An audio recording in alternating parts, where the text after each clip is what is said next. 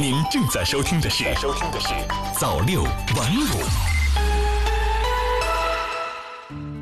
央视网四月十七日电，国家统计局国民经济综合统计司司长、新闻发言人毛盛勇介绍，初步核算，一季度国内生产总值二十万六千五百零四亿元，按可比价格计算，同比下降百分之六点八。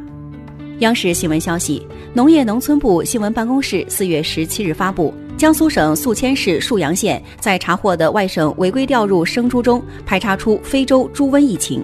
疫情发生后，当地已按照要求启动应急响应机制，对所有生猪进行无害化处理，对相关处置地点、环境、道路等进行彻底消毒。目前，该批生猪已按规定处理完毕，疫情调查和追溯工作正在进行中。新华社北京四月十七日电。国台办发言人朱凤莲十七日应询向媒体表示，民进党当局声称，台防疫部门曾于去年十二月三十一日向世卫组织发函示警新冠肺炎病毒人传人，世卫组织未向全球公开这项信息，这些说法完全不符合事实。朱凤莲强调，世卫组织是由主权国家组成的联合国专门机构，台湾是中国的一部分。其参与世卫组织等国际活动，必须在一个中国原则下处理。民进党当局炒作世卫组织涉台问题，企图以疫谋独，是不可能得逞的。新华社北京四月十七日电，城市交通出行状况是客观反映经济社会活力的晴雨表之一。高德地图联合国家信息中心、大数据发展部等机构联合发布的《二零二零年 Q 一中国主要城市交通分析报告》显示。全国交通持续复苏，近七成的城市拥堵已经基本恢复，达到去年同期百分之九十以上的状态。央视网四月十七日电，根据最新疫情发展情况，为确保复课学生安全，四月十六日开始，哈尔滨市高三年级上学时间调整为半天，小班授课，一个教室不超过十六人。此外，鉴于黑龙江外防输入形势和局部疫情变化。初中毕业年级五一前不考虑开学。新华社昆明四月十七日电，记者十七日从云南省水利厅获悉，受降水总量少、时空分布不均、河道来水偏少、全省库塘蓄水少等因素的影响，云南遭遇近十年来最严重干旱。截至四月十五日，已造成一百四十七点七九万人、四十一点七三万头大牲畜饮水困难，四百六十万亩农作物受灾。目前，全省十二个州市、七十三个县区已组织实施五百零二件抗旱应急工程，计划解决和提升应急供水人口三百一十六点五万人，已有三百二十三件建成投入运行。新华社澳门四月十七日电，澳门特区行政会十七日完成讨论食品中农药最高残留限量行政法规草案。这一行政法规明确了食品中农药最高残留限量。最高再残留限量以及或豁免定定最高残留限量的农药名单，以保障澳门食品的卫生安全。央视新闻客户端消息，据美联社报道，特朗普在与州长的通话中披露了他重启经济的计划。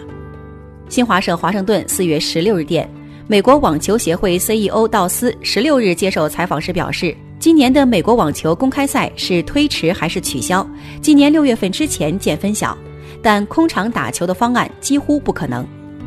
新华社四月十七日电，澳大利亚总理斯科特·莫里森十七日说，由于新冠病毒大流行，一些防控措施可能维持一年。为了遏制疫情扩散，澳大利亚关闭边境，并对公共活动采取严厉限制措施，餐厅、酒吧等非必要营业场所关闭，禁止非必要外出和两人以上集会，违规者面临罚款或者监禁。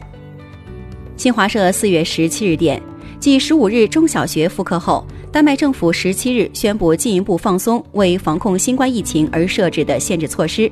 自二十日起，部分小型商业服务机构，如理发店、美容院和驾驶学校，可重新开放。丹麦是最早实施封城措施，也是最早局部解封的欧洲国家之一。新华网四月十七日电，国际货币基金组织 IFM 十六日警告，受新冠疫情影响，拉丁美洲可能经历新一轮失去的十年，经济持续停滞或萎缩，部分国家甚至出现社会动荡。新华社日内瓦四月十六日电，世界卫生组织十六日呼吁各国政府严格执行野生动物销售禁令，确保在市场上出售的食品安全可靠。新华社联合国四月十六日电，联合国十六日发表报告说，新冠疫情已导致全球一百八十八个国家和地区停课，超过十五亿儿童和青少年受影响。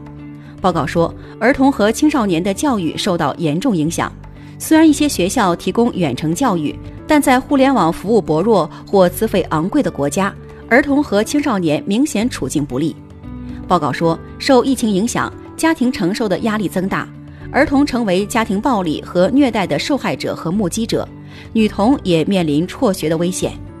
此外，家庭收入减少将迫使贫困家庭减少主要的卫生和粮食开支，这将对儿童、孕妇和哺乳期母亲造成严重影响。报告敦促各国政府和捐助者将儿童教育作为优先事项，建议向低收入家庭提供经济援助，将疫情对儿童卫生保健服务的影响降至最低。新华视点微博消息，记者十七日从亚洲基础设施投资银行了解到，亚投行宣布将原定的五十亿美元危机恢复基金扩大到一百亿美元，应对新冠肺炎疫情。